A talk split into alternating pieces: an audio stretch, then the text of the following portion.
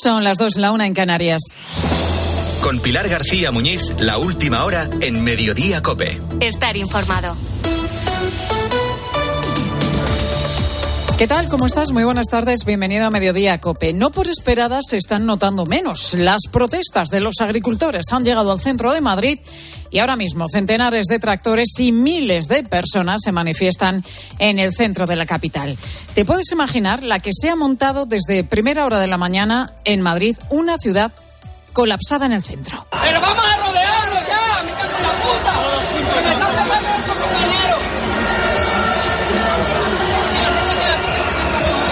es una pequeña carga policial que ha tenido lugar en la calle de Alcalá antes de llegar a la plaza de Cibeles.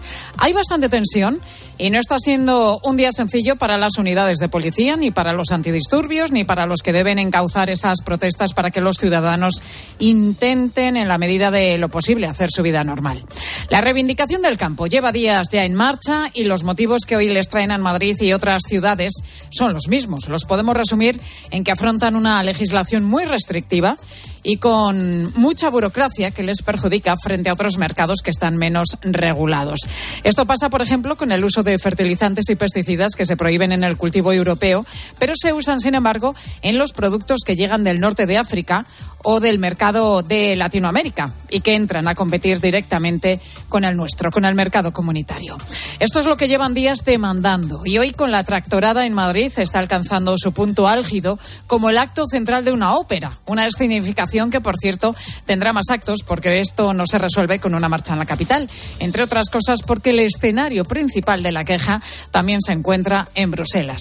Mientras tanto, desde el Gobierno al ministro de Agricultura, Luis Planas, se mueve en un bucle entre todo tipo de promesas a los agricultores y la trifulca con la oposición. Planas espera a que amaine el temporal agrario que ahora mismo tiene su ojo de la tormenta, como te estamos contando en COPE, en el centro de Madrid. José Luis Concejero está acompañando a estos agricultores en uno de los puntos de la marcha. José Luis, muy buenas tardes. ¿Qué situación tenéis ahora mismo? ¿Dónde te encuentras? ¿Qué tal, Pilar? Buenas tardes. Lo que nunca me había podido imaginar en mi vida era terminar subido en un tractor, en plena puerta de Alcalá de Madrid. Y es que precisamente ahora mismo estoy subido en el tractor de Ángel, que ha venido desde Salamanca, una vida entera dedicado al campo, me dice. Te voy a dar un dato. 500 euros, Pilar es lo que le ha costado venir hasta aquí con su tractor. 500 euros, se dice pronto, una cifra lo suficientemente alta como para que esta protesta merezca la pena. Ahora mismo el centro de Madrid sigue totalmente bloqueado, aquí ahora mismo no hay taxis, no hay autobuses, no hay coches en doble fila. Pilar, ahora mismo Madrid es tierra de tractores tierra de tractores y de los agricultores con sus protestas. Gracias, Conce. Luego volvemos contigo. Además de esto, están pasando otros asuntos también destacados que te cuenta ya a continuación Ángel Correas. Sí, Pilar, pues eh, más allá del campo son malos tiempos también para nuestra industria porque su facturación cayó casi un 2% en toda España.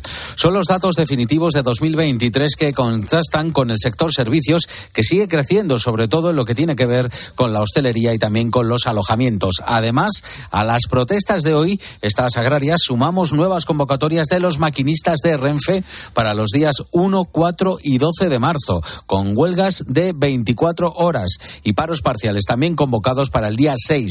Solicitan cambios en sus turnos laborales, así que atención al calendario de estas huelgas y también de viajes por si nos acaba afectando a la hora de coger un tren. Y además, una medida llamativa para miles de familias, porque la Comunidad de Madrid abrirá los colegios públicos en los días no lectivos a partir del próximo año académico, de manera que más de 300.000 alumnos de infantil y primaria podrían ir al colegio en esos días raros en los que a los padres, por ejemplo, nos toca trabajar, pero los niños pues no tienen cole.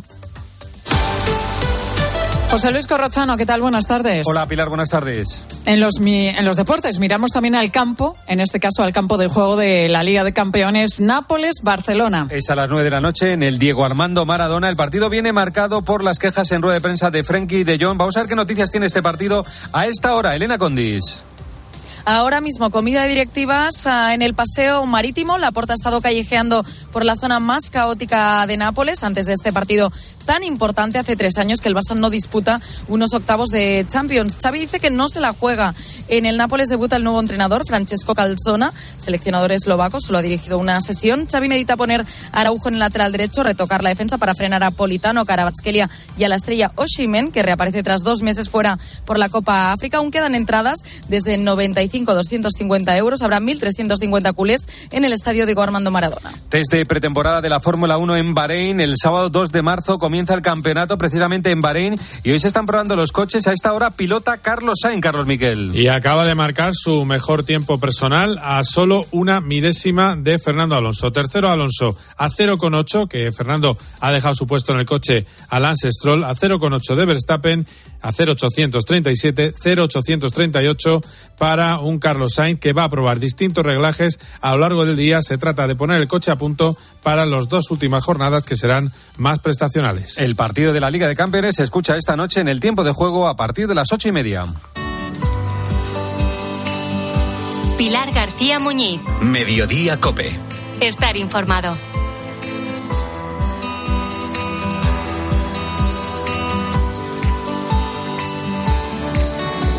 Esperanza para miles de personas, o esa era al menos la, la impresión.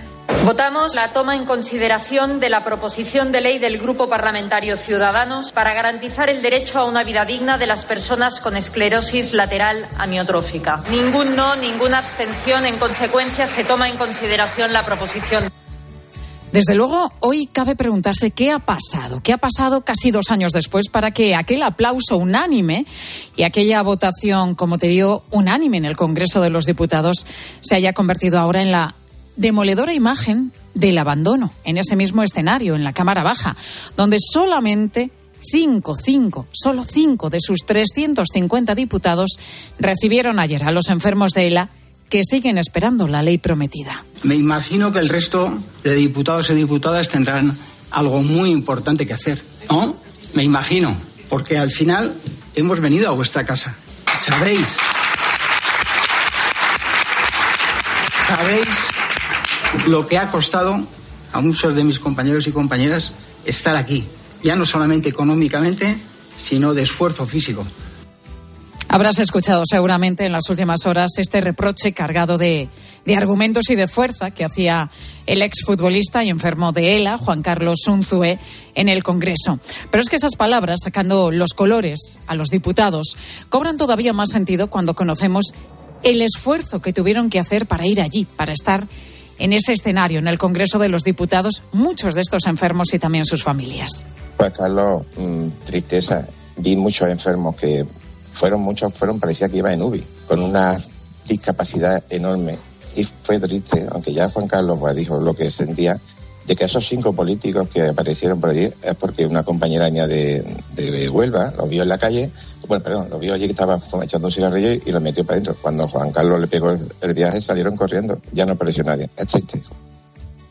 Eugenio es el padre de María Jesús, que tiene 42 años, está casada, tiene dos hijos y hace cinco años fue diagnosticada de ELA. Un año después ya estaba en silla de ruedas y ahora su día a día transcurre en la cama con un respirador. Avisa con un pulsador para que la ayuden en todo y tiene un ordenador para poder comunicarse con su familia. Y aún así, ella quiere seguir viviendo. Por eso acudió, como tantos otros enfermos, ayer al Congreso para reclamar que la ley ELA sea ya de una vez por todas aprobada. Pero ¿qué cambiaría con esta ley? ¿Y por qué es tan importante para los enfermos de ELA y para sus familias? Pues porque tener una ley significaría, para empezar, que se les reconozca la discapacidad desde el mismo momento del diagnóstico y a partir de ahí podrían tener atención preferente, podrían pedir asistencia y maquinaria específica para ellos o incluso algo tan sencillo como tener acceso al bono social de la luz. Porque atender a un enfermo de ELA supone un desembolso aproximado de 60.000 euros al año y una dedicación absoluta las 24 horas del día. Teresa Pérez también estuvo ayer en el Congreso. Su marido, José Luis Capitán, atleta asturiano, enfermo también de ELA, se expresa a través de una tablet porque hace tres meses que ya perdió la voz. Y prefiere quedarse con el hecho de que la ausencia de la mayoría de diputados en el Congreso les está sirviendo de ayuda, en este caso, para visibilizar ese problema. Igual que un, una persona se rompe una pierna y tiene derecho a una fisioterapia, pues un enfermo de ELA tiene derecho a movilizar su cuerpo pero la justificación es que es una enfermedad rara y que no es recuperable. Ya perdona, pero quiero vivir. Escuchando a los enfermos y a sus familias, la pregunta ineludible es ¿por qué? ¿Por qué dos años y 49 prórrogas después los casi 4.000 enfermos de ELA, que se calcula ahí en España entre 4.000 y 5.000 aproximadamente, siguen sin contar con una ley que les ayude en su complicada situación cada día? Lo más triste de todo es que no hay respuesta a esta pregunta, más allá de comprobar día a día que parece haber otras prioridades. Y lo que es peor, Mientras pasa el tiempo, mientras pasan los meses, en muchas consultas, estos enfermos se llegan a encontrar propuestas como la que contaba el propio Enzue. Los profesionales sanitarios nos deben de acompañar, nos deben de informar de todas las opciones que tenemos, pero nunca pueden incitar a pedir la eutanasia. Desde mi punto de vista, creo que es algo que no se puede permitir. El foco desde ahora está puesto en esos 345 diputados que no escucharon este mensaje porque directamente no estuvieron ayer en esa sala del Congreso de los Diputados, pero que sin embargo siguen teniendo en su mano poder ayudar a miles de personas a vivir como están reclamando y como se merecen, con dignidad.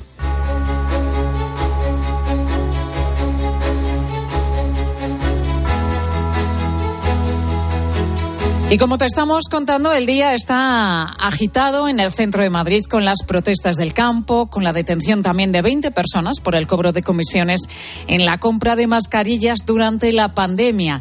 Y entre esos detenidos, Coldo García, asesor del que fuera ministro socialista y hoy diputado José Luis Ábalos. Y en medio de todo esto, importante además, los fiscales del Supremo, que hoy ponen sobre la mesa argumentos contundentes para procesar a Puigdemont por terrorismo, hasta el punto de que le sitúan como máximo responsable de los ataques callejeros que llevó a cabo la organización Tsunami Democratic en las calles de Cataluña. Patricia Rossetti, muy buenas tardes. Hola Pilar, buenas tardes. Firman ese informe al que ha tenido acceso COPE los 11 fiscales que se posicionaron a favor de procesar a Puigdemont por este caso y ahora lo que ponen sobre la mesa son los argumentos. Y dicen estos fiscales que la pluralidad de indicios sitúan a Puigdemont como líder absoluto de Tsunami Democratic y se refieren además a su autoría intelectual y a la asunción de las riendas de sus acciones en protesta por la sentencia del Prusés y las condenas de los líderes independentistas. La mayoría de los fiscales que apoyan la imputación de Puigdemont consideran que las acciones de Tsunami encajan en el delito de terrorismo. Describen a la plataforma como un grupo organizado de carácter terrorista cuyas acciones iban destinadas a desestabilizar gravemente estructuras políticas y económicas de España, alterando gravemente la paz pública, animado por fines de subversión del orden constitucional para combatir la sentencia del Prusés con actos violentos y evitar el cumplimiento de la sentencia y al tiempo trasladar a la opinión pública internacional la imagen de una injusta resolución. Y Puigdemont estuvo informado desde el principio de la constitución de este grupo. Los fiscales avalan los indicios que aporta García Castellón, entre ellos los chats intervenidos a su jefe de gabinete, que también está investigado. Consideran determinantes las reuniones en Suiza a las que asistió Puigdemont, donde se diseñó el lanzamiento de la plataforma y también la conversación mantenida con otro investigado en la que decían que el problema solo vendría si hubiera algún muerto en cualquier bando. Gracias, Patricia. Pues más argumentos desde el ámbito de la justicia contra Carlas Puigdemont y, por tanto, más piedras en el camino hacia la amnistía que, como sabes, tiene una fecha límite, el próximo 7 de marzo. En Moncloa ya reconocen que, de haber acuerdo, no será hasta el último minuto. Sánchez, mientras tanto, en medio de esta semana complicada, tras los resultados en Galicia y con las calles del centro de Madrid tomadas por las protestas del campo, pues ha puesto de rumbo a Marruecos para una cumbre casi improvisada y en la que no termina de estar claro qué asuntos están sobre la mesa. Nos vamos hasta Rabat, corresponsal de COPE, Beatriz Mesa. Muy buenas tardes. Hola, ¿qué tal? Buenas tardes. El presidente del gobierno, Pedro Sánchez, ha llegado a Rabat. Es la primera visita al exterior desde el comienzo de su legislatura. Le ha recibido su homólogo, Asís Agnous, con quien se entrevista a esta hora y con quien tendrá la ocasión de almorzar. Almuerzo que, por cierto, le ha ofrecido el monarca. El momento clave será esta tarde cuando Sánchez se reúna con el rey Mohamed VI, en donde se abordarán los temas claves y clásicos de una agenda bilateral de dos países estratégicos, vecinos y ahora amigos. Esa agenda contempla migraciones, cooperación en materia de seguridad, cooperación económica. Y es que España sigue siendo prioritaria en el intercambio comercial. La incertidumbre se sitúa en si el presidente del gobierno evocará la cuestión del Sáhara y su defensa de la integridad territorial de Marruecos o será un tema que no se mencionará. por lo que supone en términos de opinión pública. Gracias, Bea. Habrá que ver también si hay algo concreto en lo que tiene que ver con la lucha contra los narcos procedentes de Marruecos en las costas del sur de España. Una lucha marcada en las últimas semanas por el ataque que acabó con la vida de dos agentes, de dos guardias civiles durante la persecución a una narcolancha en el puerto de Barbate, en Cádiz. El asunto y la falta de medios, sobre todo, ha llevado hoy al ministro del Interior, Fernando Grande Marlasca, a ser reprobado en el Senado. Y además, esta mañana, el presidente de la Junta de Andalucía, Juanma Moreno, pedía también la dimisión del ministro en Herrera en Cope. El Estado no puede ser humillado jamás por una mafia. Un Estado, y menos un Estado occidental, no puede permitirse el lujo del chuleo permanente y constante de cuatro niñatos a nuestros miembros del Cuerpo y Fuerza de Seguridad del Estado. Por tanto, el señor Marlasca, si no es capaz, y está demostrando que no es capaz de revertir esa situación, lo que tiene que hacer es renunciar e irse. Fernando Grande Marlasca, que sigue defendiendo su actuación y los medios con los que cuentan los agentes que luchan contra el narco allí en el campo de Gibraltar. Y otro ministro, sin duda protagonista hoy, el de Agricultura, Luis Planas. Señora presidenta, señorías, eh, señor de Andrés, lo primero que tiene usted que. Perdón. Continúe. No se preocupe, no se preocupe. He tenido un vértigo, simplemente, no pasa nada. No pasa nada. Seguro, señor ministro. Eh, si no señora, no se preocupe, presidenta. Muchas gracias. Se ha recuperado pronto, ¿eh? ha quedado en un susto, en un mareo, en un ligero vértigo, pero es indudable que el ministro de Agricultura tiene sobre la mesa una situación cada vez más complicada con los agricultores en las calles de toda España, porque hoy, además de la gran marcha que sigue ocupando a esta hora el centro de Madrid, hay tractores también en calles y carreteras de Extremadura, Málaga, Murcia y además en Canarias. En Las Palmas, Carla Larrabeiti, muy buenas tardes. ¿Qué tal? Muy buenas tardes. Así es, la isla de Gran Canaria es la primera que ha salido a la calle para protestar en contra la política agraria común, que entienden es cada vez más restrictiva, reguladora y limitante. Hoy están participando más de 80 tractores, que los escuchan de fondo, que han llegado a diferentes puntos de la isla con el objetivo de ser escuchados y mostrar su hartazgo y malestar que está viviendo el sector desde hace años. Entre las reivindicaciones, un aumento de inspecciones en puntos de inspección fronteriza, así como la paralización de la conexión marítima de mercancías entre Fuerte- Fuerteventura y Tarfaya, porque consideran un alto riesgo de entrada de plagas y enfermedades. El sábado 24 se celebrará esta tractorada en Santa Cruz de Tenerife y el 1 de marzo en La Palma. Gracias, Carla. Tractoradas que son protagonistas hoy, pues ya ves, en diferentes ciudades de nuestro país. Te estamos preguntando, por cierto, por el campo, hoy en mediodía, ¿eh? Si vives de la agricultura o alguien de tu familia en algún momento lo ha hecho, si has trabajado alguna vez en el campo o conoces cómo se trabaja o qué recuerdos tienes directamente del campo. Nos lo puedes contar a través del 618 83 15 83. Ahora tu cope más cercana. Piensas? Escribe a Pilar García Muñiz en Twitter en arroba Mediodía Cope, en nuestro muro de Facebook Mediodía Cope o mándanos un mensaje de voz al 637 230000.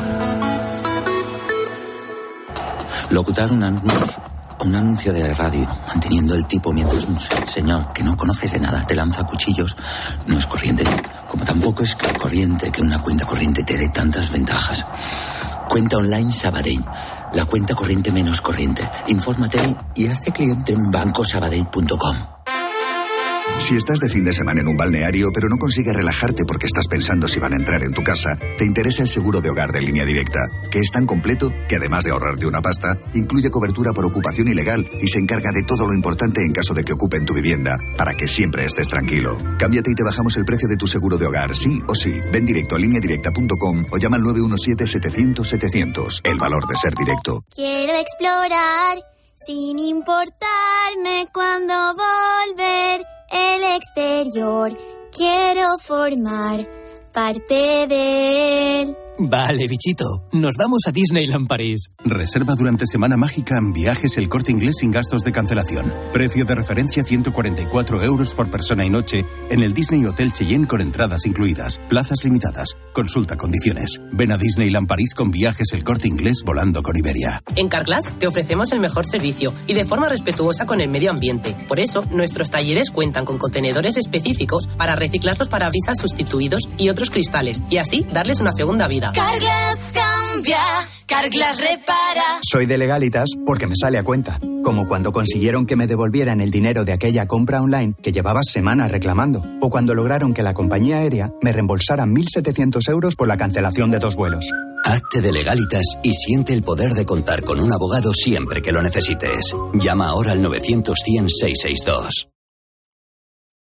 Pilar García Muñiz. Mediodía Cope.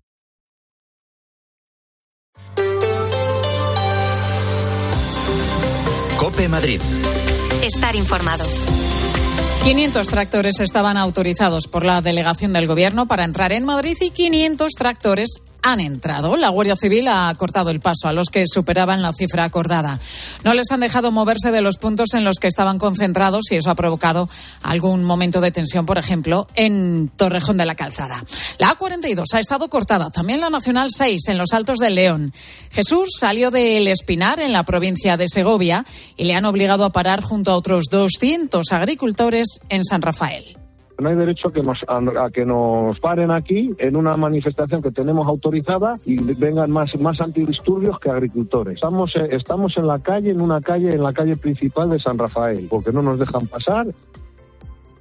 A esta hora sigue la marcha de los agricultores con momentos de mucha tensión en la calle de Alcalá. La policía les está impidiendo que bajen a la plaza de Cibeles.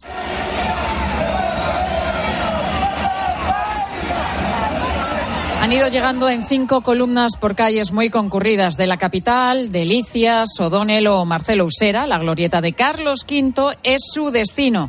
Allí nos vamos. Marta Ruiz, muy buenas tardes. Buenas tardes, Pilar. ¿Cuál es la situación en este momento? ¿Cómo se encuentra Bueno, de- ese punto? De momento seguimos esperando que llegue el grueso de esa tractorada. Los eh, agricultores y ganaderos concentrados ya aquí a las puertas del Ministerio de Agricultura se quejan de que no están dejando eh, bajar a sus eh, compañeros. Leemos pancartas como Soga Verde, Ruina 2030 o Cerrado por en Ruina. Siguen clamando ser recibidos por el ministro Planas. Se quejan de que están siendo ninguneados y aseguran que el campo no es viable. Pilar ha venido, es una agricultora que ha venido desde la provincia de Toledo. que creo que el campo eh, tiene que clamar y tiene que decir lo que está pasando en el campo y lo que nos están haciendo en el campo. Están deshaciendo el campo, están deshaciendo la agricultura en general, desde el viñedo hasta las leguminosas, hasta el, el- el grano. Aquí seguimos esperando, Pilar, que llegue ese grueso de la tractorada con una fachada del Ministerio de Agricultura que está eh, absolutamente blindada eh, por al menos eh, 40 agentes de la Policía Nacional. Gracias, Marta. Pues ahora la gran duda que nos surge es cuándo se va a descongestionar toda esa zona. De momento, ni se te ocurra coger el coche para circular por el centro de Madrid directamente porque no vas a poder pasar. Hoy hay que moverse en transporte público. Veremos a ver cuándo se disuelve ya estas protestas, esta masiva concentración. El tiempo, el tiempo está acompañando a los agricultores en estas eh, protestas de Madrid. Cielo despejado prácticamente toda la mañana y sol en este miércoles en el que las máximas en la capital van a llegar a los 17 grados. Las mínimas se van a quedar en 4 grados. A partir de mañana jueves vuelve la lluvia. Dos y 23 minutos, pues vamos a ver cómo se circula por las carreteras de la región.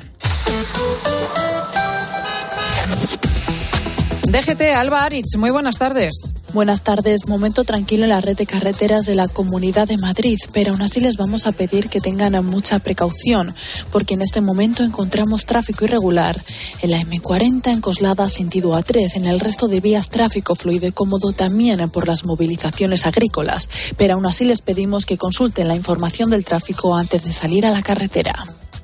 Gracias, Alba. Y enseguida hablamos del metro, que hoy sin duda es la mejor forma de moverse por Madrid. ¿Sabes quién fue José Luis Ruiz Solaguren? El fundador del primer restaurante José Luis en la calle Serrano. Un pionero de la calidad en la alta gastronomía y el servicio al cliente desde 1957. Hoy José Luis representa con sus 10 establecimientos la alta cocina madrileña para tus celebraciones, comidas, cenas y catering. Infórmate sin compromiso en el 91 484 4303 y vive momentos memorables. Querido oyente, ¿has perdido algún ser querido? En Martínez La Fuente Abogados te ayudamos a tramitar la herencia. ¿Problemas entre los herederos?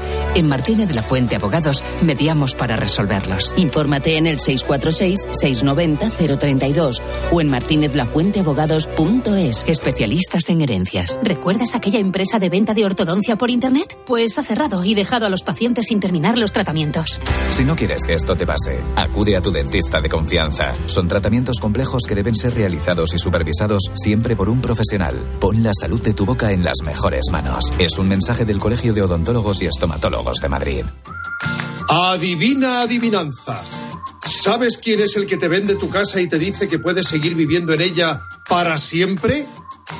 Correcto. Eduardo Molet, el de vendido, vendido, vendido. Persona de confianza. 658 60 60 60.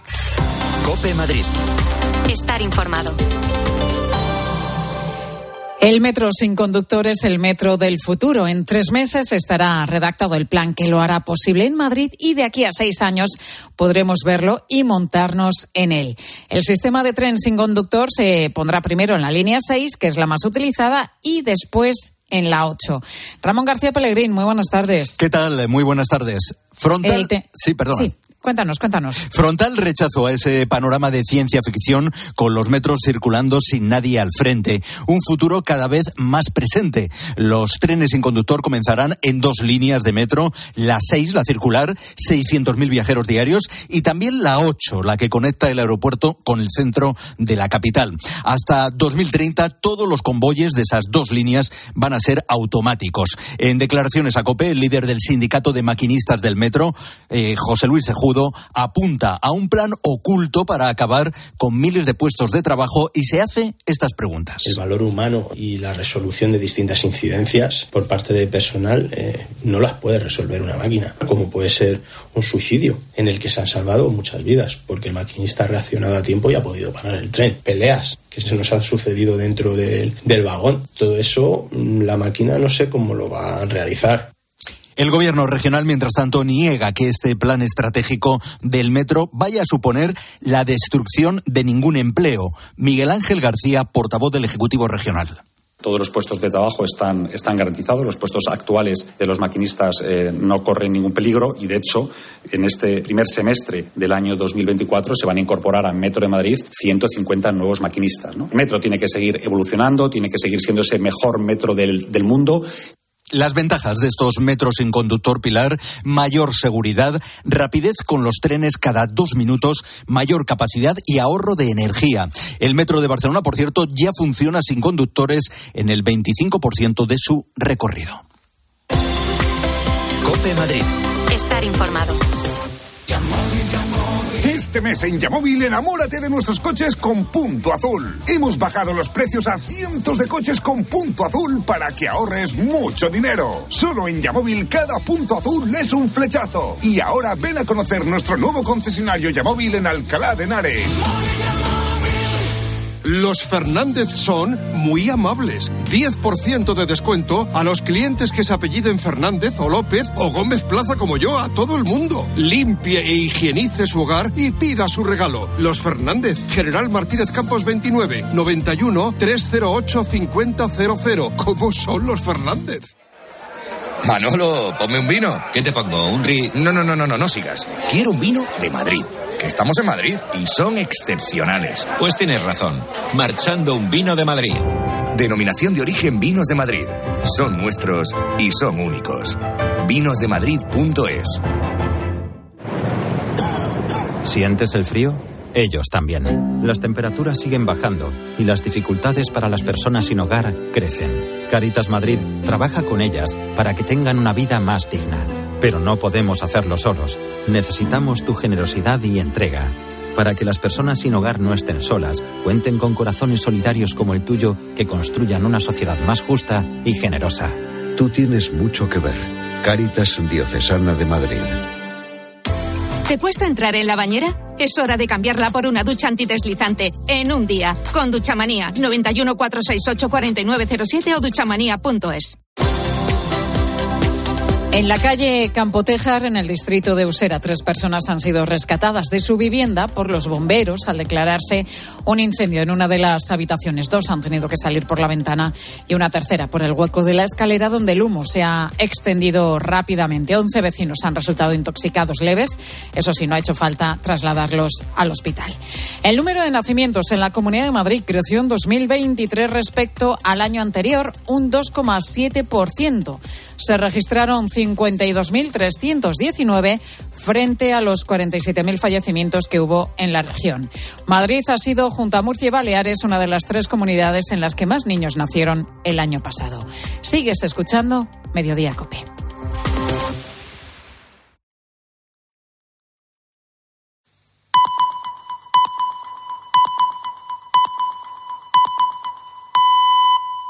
Son las dos y media, la una y media en Canarias.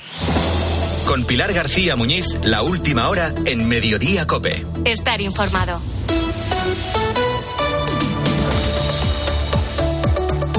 Hay un refrán muy español que dice aquello de que eh, el que no llora no mama y tiene bastante de razón. Hoy estamos escuchando muy fuerte protestar al campo español y tenemos el centro de Madrid colapsado, como te estamos cantando, por centenares de tractores que piden, entre otras cosas, precios más justos para el campo. Pero siguiendo con ese refrán tan nuestro, la queja que ha dejado el exfutbolista Juan Carlos Unzué en el Congreso de los Diputados da para una reflexión, en frío pasadas unas horas. Y otros, él y otros enfermos de ELA acudieron ayer a la Cámara Baja para reclamar una ley que les garantice una vida digna. En resumen, para reclamar que alguien saque del cajón la ley de ELA, que se aprobó por unanimidad hace dos años, pero que todavía no se ha tramitado. Algo que choca con la premura, con la que, sin embargo, sí se tramitan otras leyes que te voy a contar, por ejemplo, ¿no? De la de amnistía. Unzué acudía con sus compañeros para hacer visible su enfermedad in situ, en el lugar en el que se tiene que tramitar la ley. Y allí se encontraron prácticamente solos. Tan solo había cinco diputados presentes, los portavoces de la Comisión de Sanidad. Unzué dijo lo siguiente. Me imagino que el resto de diputados y diputadas tendrán algo muy importante que hacer, ¿no? Me imagino, porque al final hemos venido a vuestra casa. Sabéis. Sabéis lo que ha costado a muchos de mis compañeros y compañeras estar aquí, ya no solamente económicamente, sino de esfuerzo físico. De esta forma tan elegante, Unzué sacaba los colores a los diputados y los colores son los de todos los partidos, la verdad. El ELA es una enfermedad que afecta entre 4.000 y 5.000 personas en España. Al año se, diagnosti se diagnostican un millar de casos, a la vez que unas mil personas pierden la vida precisamente por este motivo. Es una enfermedad muy cruel porque quien la sufre es plenamente consciente de su deterioro progresivo y de cómo afecta además a toda la familia. Mantener los cuidados que va necesitando una persona con ELA no es ni barato ni sencillo. Por eso la necesidad urgente de esta ley que les permita vivir con dignidad. Lo que han denunciado en el Congreso es que la situación económica puede evocar, abocar a una persona con ELA a optar por la eutanasia. Una ley que sí desarrollaron con celeridad. Y ellos lo que quieren es vivir, vivir con dignidad el tiempo que les quede. Y esa es la denuncia que realizaron ayer, como te digo, en la Cámara Baja. Lo que denunciaban es que la situación económica, pues eso, no les tiene que impedir vivir con la dignidad que se merecen. Y me pregunto, si no hubiera sido una persona tan conocida como Juan Carlos Unzué la que expresó esta queja, ¿hubiéramos conocido lo que pasó realmente ayer en el Congreso? ¿O hubiera pasado desapercibido entre el ruido de la actualidad? Afortunadamente para este colectivo de personas y para sus familias, la queja es hoy un clamor y alguien habrá tomado nota en el Congreso, aunque solamente sea por vergüenza.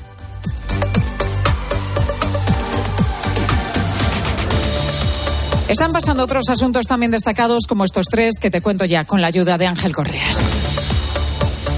La natalidad en España se desploma a mínimos históricos. En 2023, Pilar, en nuestro país nacieron un total de 322.075 niños exactamente. Es un 2% menos que en 2022 y la cifra más baja de la serie histórica que arrancó en 1941. A destacar que los nacimientos de madres con más de 40 años de edad han aumentado un 20% en la última década. Cada día del año pasado en España nacieron una media de 882 bebés, solo en Madrid y en extranjeros Extremadura aumentaron los alumbramientos.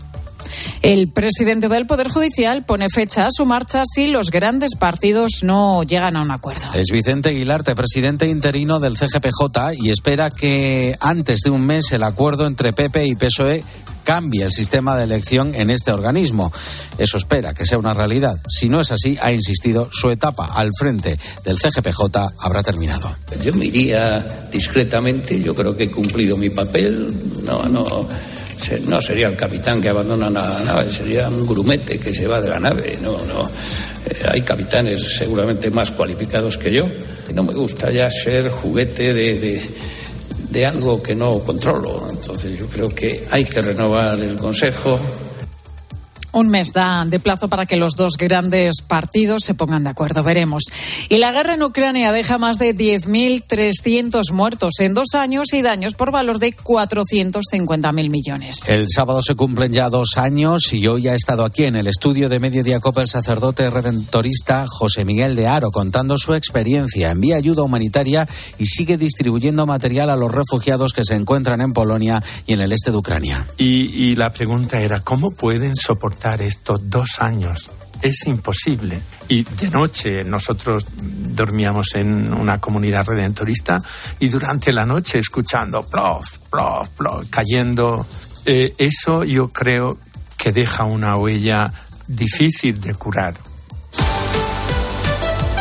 Corrochano, buenas tardes. ¿Qué nos contáis a partir de las 13.05 en los deportes? Hola, Pilar, buenas tardes. Liga de Campeones, partido de ida de los octavos de final. Inter un Atlético de Madrid Gol de Arnautovic. Salieron del partido tocados Jiménez y Griezmann. Acabamos de conocer que Griezmann tiene un esguince moderado del tobillo peligra el partido de Copa contra el Athletic de Bilbao. Hoy a las 9, Nápoles-Barcelona, marcadas por las duras declaraciones de John a la prensa por las informaciones por su sueldo y su futuro. Ayer PSV 1, Dortmund 1. Hoy también se juega el partido Oporto-Arsenal. Tenemos sanciones del Comité de Competición. Carvajal y Camavinga, un partido. Se pierden el partido contra el Sevilla. En el Mallorca, un partido a Raillo, dos a Van der Heyden. En tenis, Carlos Alcaraz se retiró ayer del primer partido en Brasil, en Río, con una torcedura de tobillo. Y en Fórmula 1 están realizándose los entrenamientos en Bahrein, los test de pretemporada. Por la mañana el más rápido ha sido Verstappen. Está pilotando ahora Carlos Sainz, que marca el segundo puesto.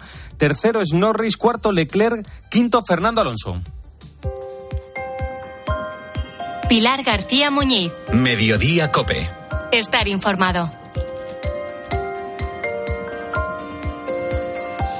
Dos puntos destacados a esta hora de la tarde, a las 2 y 37 minutos, dentro de las protestas de los agricultores que han tomado desde primera hora del día el centro de Madrid. Por un lado, la puerta de Alcalá de la capital. Fernando de Aro, muy buenas tardes. Muy buenas tardes, Pilar.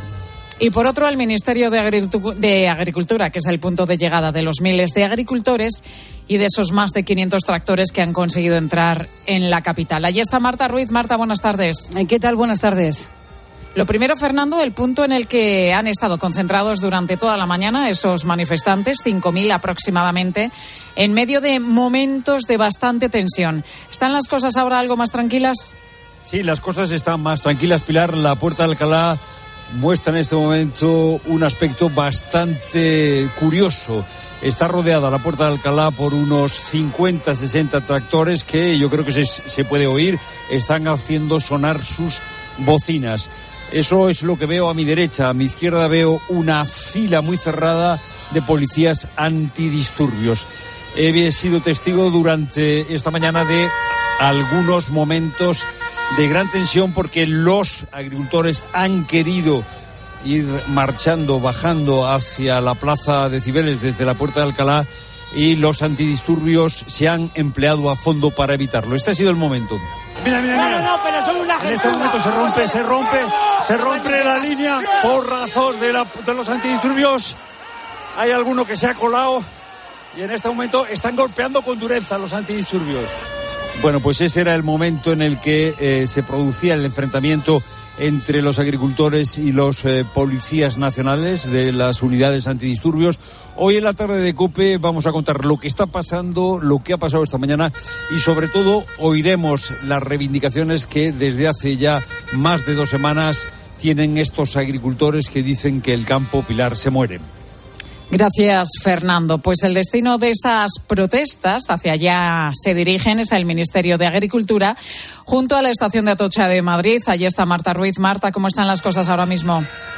Buenas tardes, Pilar. Pues eh, se va caldeando el ambiente, sobre todo se quejan los agricultores y ganaderos concentrados aquí a las puertas del Ministerio de Agricultura de que no están dejando llegar a eh, los eh, compañeros a ese grueso de la tractorada que estamos esperando. Debía llegar hace apenas diez minutos, debían estar ese grueso de tractores aquí en este punto de la capital, pero de momento seguimos esperando. Se quejan también de que Planas no les reciba, de que no les considere interlocutores eh, válidos. Eh, eh, Juan es un ganadero que ha venido desde la provincia de Toledo.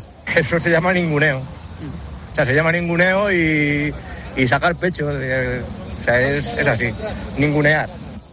Soga Verde, Ruina 2030, eh, compre producto nacional, más plátanos, menos bananas. Son algunas de las pancartas y muchas banderas de España que estamos viendo a esta hora aquí a las puertas del Ministerio de Agricultura, que por cierto está blindado. Al menos 40 eh, agentes eh, de la Policía Nacional están velando por la seguridad en este punto del país. Pues tenían el objetivo de colapsar el centro de Madrid para hacer valer sus reclamaciones y desde luego lo han conseguido. Fernando Marta, gracias a los dos. Cualquier novedad nos pedís paso y volvemos con vosotros. A vosotros un abrazo. Y mientras el campo se echaba a la calle, hemos ido conociendo detalles de una operación policial de gran calado. Y el nombre más destacado de esta operación policial es el de Coldo García, asesor del exministro socialista y hoy diputado, José Luis Ábalos. Pero la lista de detenidos va mucho más allá. Hablamos de 20 arrestos en toda España en el marco de una investigación por el cobro de comisiones en la compra de mascarillas durante la pandemia. Juan Baño, muy buenas tardes. ¿Qué tal? Qué buenas tardes, Pilar. De nuevo nos encontramos, Juan, ante un caso de supuesto beneficio económico a costa del sufrimiento que provocó la pandemia. ¿Qué se sabe exactamente, Juan? Vamos a ver, todo comenzó por la pregunta que hizo el Partido Popular de Madrid tras el escándalo desencadenado, recuerden, por la compra de mascarillas relacionado con el hermano de la presidenta Ayuso. ¿Cómo una empresa que facturaba cero euros antes de la pandemia pasa a facturar 53 millones gracias al exministro Ábalos y otras administraciones socialistas? Esa fue la cuestión. Y esa empresa ha llevado hasta algunos de los ahora detenidos, destacando quién fuera, quién fuera mano derecha y chico para todo, por así decirlo, del ministro y es dirigente del PSOE, José Luis Ábalos. Nos referimos efectivamente a Coldo García, arrestado en Alicante. También sería destacado el papel, dicen fuentes al tanto de las investigaciones, de alguien muy ligado a ese entorno del exministro, hoy diputado, el empresario Víctor de Aldama presidente del Zamora Club de Fútbol. Esta está radicado actualmente este hombre en Madrid. Los tentáculos de la presunta trama, ahora desmantelada, se extienden a Murcia. Allí ha sido arrestado un conocido depositario judicial. Responde las iniciales RP. Hablamos de delitos de corrupción como blanqueo, cohecho, tráfico de influencias o también de organización criminal delitos relativos a la adjudicación de diferentes contratos, normalmente en el ámbito sanitario durante la pandemia y que afectaban a la adquisición de mascarillas, contratos dentro de la competencia de transportes que dirigía Ábalos, como Puertos del Estado o ADIF. UCO de la Guardia Civil indaga en esos frentes y en comunidades autónomas de signo socialista. La operación se extiende en total a ocho provincias.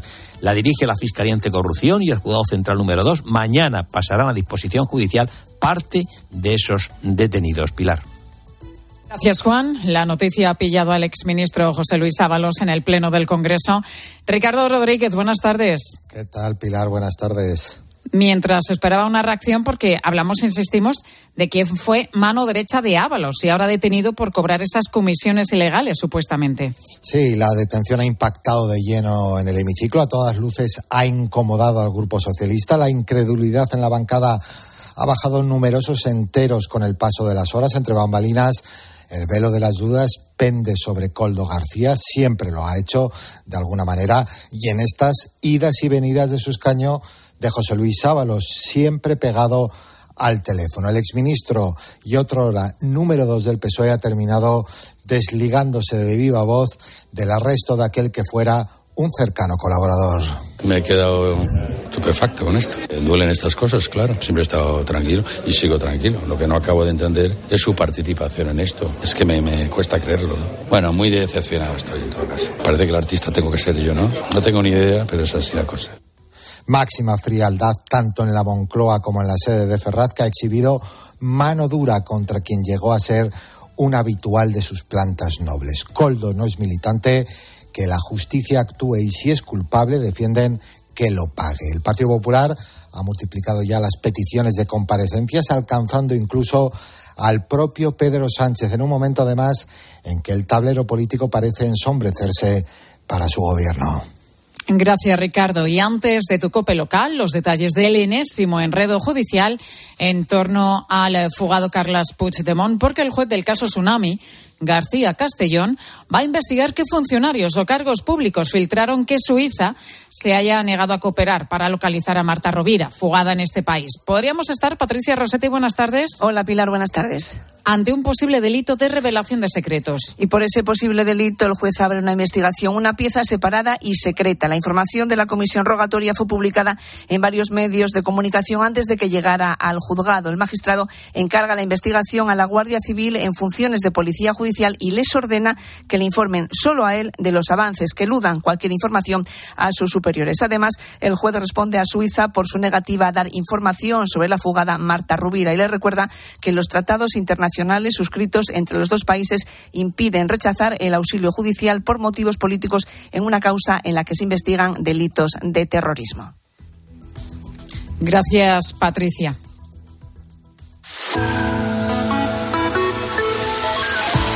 Te estamos contando desde primera hora de la mañana las protestas de los agricultores con esos tractores, 500 tractores que han entrado en el centro de la capital, que han llegado hasta la Puerta de Alcalá y que se dirigen en este momento hacia el Ministerio de Agricultura. Y hoy en mediodía te preguntamos precisamente por el campo, si vives de la agricultura o si alguien de tu familia en algún momento lo ha hecho. ¿Has trabajado alguna vez en este sector? ¿Qué recuerdos tienes del campo? Queremos escucharte a través del 618 83 15 83. Ahora tu cope más cercana. Escuchas Mediodía Cope. Con Pilar García Muñiz. Estar informado. Si afecta tu bolsillo, le interesa a Carlos Herrera. El gobierno italiano ha reducido el paro recortando los subsidios. Anda. Mira, sí, con todas las reservas del mundo sobre el conjunto de medidas del gobierno presidido por Giorgia Meloni, una de tipo económico pues nos ha sorprendido especialmente. Se trata del recorte de la que allí se denomina renta ciudadana. Aunque esta decisión pues fue súper criticada, los datos indican una reducción significativa en el desempleo. Carlos Herrera, Marc Vidal y tu economía. De lunes a viernes desde las 8 de la mañana. En Herrera en Cope. Si para ti abrir gas no tiene nada que ver con tu cocina, entonces te interesa el seguro de moto de línea directa, con el que, además de ahorrarte una pasta, tendrás cobertura de equipación técnica para casco, guantes y cazadora. Cámbiate y te bajamos el precio de tu seguro de moto sí o sí. Ven directo a lineadirecta.com o llama al 917-700-700. El valor de ser directo. Consulta condiciones. La vida es como un libro y cada capítulo es una nueva oportunidad de empezar de cero y vivir algo que nunca hubieras imaginado. Sea cual sea tu próximo capítulo, lo importante es que lo hagas realidad. Porque dentro de una vida hay muchas vidas y en Cofidis llevamos 30 años ayudándote a vivirlas todas. Entra en cofidis.es y cuenta con nosotros. ¿Sabes cómo se dice optimismo en alemán? Optimismos. Fácil, ¿verdad? Pues así de fácil te lo pone Opel si eres empresario o autónomo. Descubre la tecnología alemana del futuro con los días pro empresa de Opel. Solo hasta el 29 de febrero condiciones excepcionales en toda la gama de turismos y comerciales. Ven a tu concesionario o entra ya en opel.es. Contratar la luz con Repsol, ahorrar en tus repostajes. Contratar la luz con Repsol, ahorrar en tus repostajes. Contratar la luz con Repsol. ¿Pero qué estás haciendo? Contratar la luz con Repsol. Porque ahorro 20 céntimos por litro en cada repostaje durante 12 meses pagando con Wilet. Contrata la luz con Repsol en el 950 52 50 o en Repsol.es y enciende tu ahorro. En cofidis.es puedes solicitar financiación 100% online y sin cambiar de banco. O llámanos al 900 84 12 15. Cofidis, cuenta con nosotros. Síguenos en Twitter en arroba cope y en facebook.com barra cope. Pilar García Muñiz. Mediodía Cope.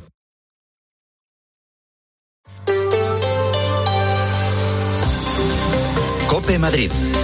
Estar informado. Madrid sigue colapsada a esta hora por la protesta de los agricultores, te lo estamos contando durante todo el día aquí en COPE, pero la actualidad también nos lleva esta mañana hasta el Instituto Miguel Hernández de Móstoles. Allí alumnos de primero de bachillerato están metidos de lleno en un proyecto para poder enviar un satélite que registre datos de contaminación lumínica. Es una misión espacial en toda regla que forma parte del proyecto CANSAT de la Comunidad de Madrid, un proyecto que se hace junto a la Agencia Espacial Europea. Belén Ibáñez, buenas tardes. Buenas tardes, Pilar. Estás, Belén, con los chicos que han realizado el proyecto y con la profesora que los dirige. Pues sí, aquí estoy con estos chicos que han hecho, aunque os parezca mentira, un satélite en miniatura. Estoy con Berta Molina, que es la profesora de tecnología. Cuéntanos, Berta, eh, eh, para que la gente se haga una idea, ¿qué tamaño tiene el satélite? Porque es pequeñito, es como una lata, ¿no? Sí, esas son las especificaciones de la Agencia Espacial Europea del concurso. La, la, el CANSAT tiene que tener el tamaño de una lata de, de refresco. Bueno, cuéntanos, ¿ya está prácticamente terminado? ¿Le falta mucho para, para...? Pues milagrosamente está totalmente terminado. Estamos a la espera de que nos lleguen las baterías para poderlas incluir dentro en el interior, pero ya funciona perfectamente todo, la misión primaria y secundaria. ¿Son cuántos chicos los que han participado? Seis, seis, seis de primero de bachillerato de ciencias. Y cada uno tiene una misión, ¿no? Vamos primero con, ¿cómo te llamas? Paula. A ver, Paula, cuéntanos, ¿tú a qué te dedicas? Bueno, pues yo llevo las redes sociales y todos los medios de comunicación del proyecto y pues contacto con las empresas, radios, televisiones. Para darle visibilidad, visibilidad al proyecto y que colaboren con nosotros. Sí, que ayuden un poquito, ¿no? Económicamente, porque uh -huh. esto tiene su coste. Sí. Y pasamos a otra parte. ¿Tú eres? Dylan. Dylan, Dylan, ¿tú a qué te has dedicado? Yo me dedico al programa y el, todo lo que tiene que ver con la antena, la programación y que funcione el CANSAT. Muy bien. Y ahora vamos más. ¿Tú eres? Eh, María José. María José, ¿tú te has dedicado? a realizar el paracaídas. Eso es importante porque tiene que caer bien, ¿no? No claro. puede, no puede, no, hay que intentar por lo menos que aterrice correctamente, ¿no? Exacto. Eso también lleva fórmulas físicas. Fórmulas físicas, el diseño, también medir las, los hilos, los ocho gores también. O sea, eso también es importante. ¿Y tú te dedicas? Eh, yo junto a mi compañera Alicia nos hemos dedicado a fabricar la carcasa, a diseñarla. ¿Y tú, tu nombre es? Hugo. Hugo, ¿a qué te has dedicado? Yo soy Víctor y lo que he hecho es buscar una misión secundaria. ¿Misión secundaria a qué te refieres? La misión secundaria es, eh, consiste en captar la intensidad luminosa. Entonces, nuestro CANSAT lo que hace es captar la intensidad luminosa y cuando lo lancemos al cielo nos va a dar unos valores. Esos valores va a haber un punto en el que van a disminuir y significa que hemos entrado en una nube de contaminación. Y cuando los valores vuelvan a ascender, significa que hemos salido de ella y gracias a eso sabemos el tamaño y a qué altura va a estar la nube de contaminación. El lanzamiento es en abril en un aeródromo con un cohete que lo lanza a un kilómetro de altura. Pero Berta, los alumnos tienen que defender el proyecto ante un tribunal. Efectivamente, eh, si pasamos a la fase de defensa, pues tendremos que defenderlo delante de un tribunal. El año pasado fueron tres eh, miembros eh, importantes dentro de, del campo de la ingeniería aeroespacial y tienen que hacer la defensa y si al final ha fallado, dar una explicación de por qué ha fallado y qué posibles soluciones tienen para un segundo lanzamiento. O sea, esto en pequeñito, pero podría ser equiparable a una misión espacial. Sí, sí, sí, sí. Cumple todos los requisitos, absolutamente todos los requisitos de una misión espacial, desde toda la electrónica, el diseño de la estructura, del paracaídas, la programación, la difusión, que es súper importante, el patrocinio, cumple todos los requisitos. De hecho, ellos tienen que entregar un informe eh, crítico que, que cumple todas las exigencias de lo que es un proyecto de ingeniería. Bueno, pues ahora solo queda esperar el lanzamiento que es en el mes de abril. Así que ya te digo, Pilar, un orgullo ver cómo trabajan estos chicos. Muchas gracias. A vosotros. Gracias, Belén. Y bueno, gracias también a todos estos chavales. Y tal vez viendo lo que se estaba preparando hoy, has decidido teletrabajar. Te aseguro que no has sido el único. Enseguida hablamos de ello. ¿Te compraste un coche entre 2006 y 2013? Igual tú no, pero seguro que tu hermana, un primo, un vecino o una amiga, sí, porque fueron millones de personas las que pagaron de más por el cártel de coches. Ahora con OCU pueden reclamar su dinero, más del 10% del valor de su coche, aunque ya no lo tengan. Diles que entren en ultimomodelo.com. Reclama tu dinero con OCU. Te digo que tengo el cielo ganado. Nacho, ya sé que estás aprendiendo a cocinar, pero esto es insufrible. No hay quien se coma nada. O crudo o quemado. Y además, dejas la cocina que no hay quien entre. Cariño, yo lo que necesito es inspiración. Vámonos, yo invito a Trapallada, cocina gallega, gallega de verdad. Paseo de las Acacias 12 junto a Embajadores. ¡Qué cocina tan bonita! Cocina Salve. Tienen electrodomésticos, encimeras, muebles auxiliares, todo. Y sin intermediarios. Directamente de la fábrica a tu casa. ¿Y también te la instalan? Efectivamente. Diseño, fabricación e instalación. En Madrid, en calle Hermanos García Noblejas 45, 91 88 43 960. Cocina Salve. Plus Ultra Líneas Aéreas. Vuela a Latinoamérica al mejor precio y con más maletas, porque nosotros sí incluimos maletas facturadas en todas nuestras tarifas. Colombia, Perú y Venezuela más cerca que nunca. Plus Ultra Líneas Aéreas. Compra ya en plusultra.com en el call center y agencias de viajes. Cope Madrid. Estar informado. Hasta 127 líneas de autobuses se están viendo afectadas por las protestas de los agricultores en Madrid. Hoy llegar a la capital ha sido complicado, aunque muchos madrileños previsores han decidido madrugar un poquito más para que les afectaran lo menos posible esas marchas lentas por los cinco puntos de acceso que tenían los tractores para llegar al centro. Muchos madrileños han optado por el transporte público, aunque otros muchos han decidido teletrabajar. Nora González, muy buenas tardes. Buenas tardes, Pilar. Tal vez hoy era una muy buena opción, aunque no en todos los trabajos se puede hacer. Sí, es el caso de hosteleros, de, dependientes o sanitarios que no pueden desempeñar su labor en casa. Las tractoradas como las que estamos presenciando son un hecho circunstancial, similar a una huelga, pero es decisión de la empresa facilitar, si fuera posible, el teletrabajo. Víctor ha sido de los madrileños afortunados en conseguirlo. Nuestra empresa nos comunicó en un correo de que hoy en Madrid era la tractorada y que era, oye, mejor que nos quedásemos en casa teletrabajando porque si no iba a haber mucho atasco. Y es cierto, esta mañana cuando me desperté digo yo, voy a ver si esto es verdad o no. Y he puesto por la dirección para ir a la oficina y ponía que tardaba más de una hora y media en llegar. Pero para aquellos que tengan que ir a la oficina surge la pregunta, ¿qué ocurre si no se llega a tiempo? Pues podrían aplicarse sanciones por incumplimiento laboral. Sin embargo, el abogado laboralista Javier de Comínguez explica que es un caso imprevisible y que escapa del control del trabajador. Entonces entiendo que yo no tengo una culpabilidad, no hay una culpabilidad o una negligencia por mi parte. Cosa distinta es que yo llegue habitualmente tarde porque los desplazamientos haya un embotellamiento habitual en, la, en el horario de entrada y salida, en cuyo caso hay que prever cuáles son las circunstancias habituales que nos encontramos en esta ciudad y, por lo tanto, en ese caso yo entiendo que no habría una justificación ¿eh? en caso de llegar tarde. En un día como hoy, eso sí, se recomienda a los empleados presentar alguna evidencia a la empresa. Por ejemplo, una foto o un vídeo que muestre la tractorada y cómo afecta al tráfico. Gracias, Nora. Cope Madrid. Estar informado. Anota esta fecha. El jueves 22 de febrero, Primark llega al centro comercial La Vaguada, Madrid. Descubre moda para mujeres, hombres y niños y niñas, así como complementos, productos de belleza y artículos para el hogar.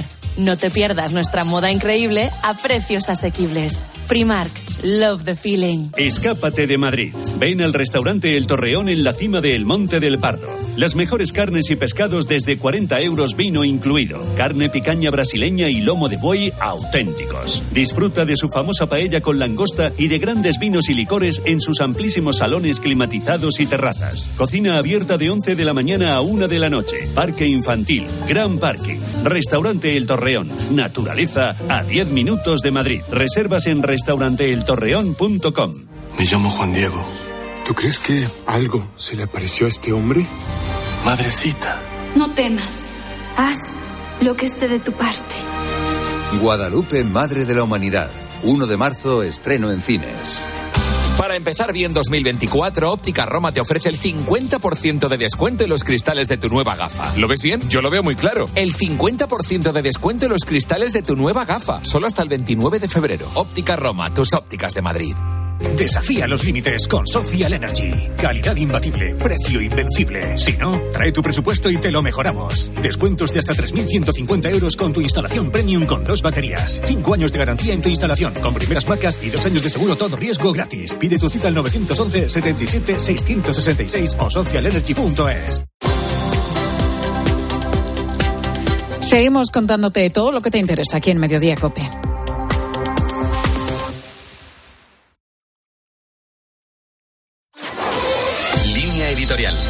Cope.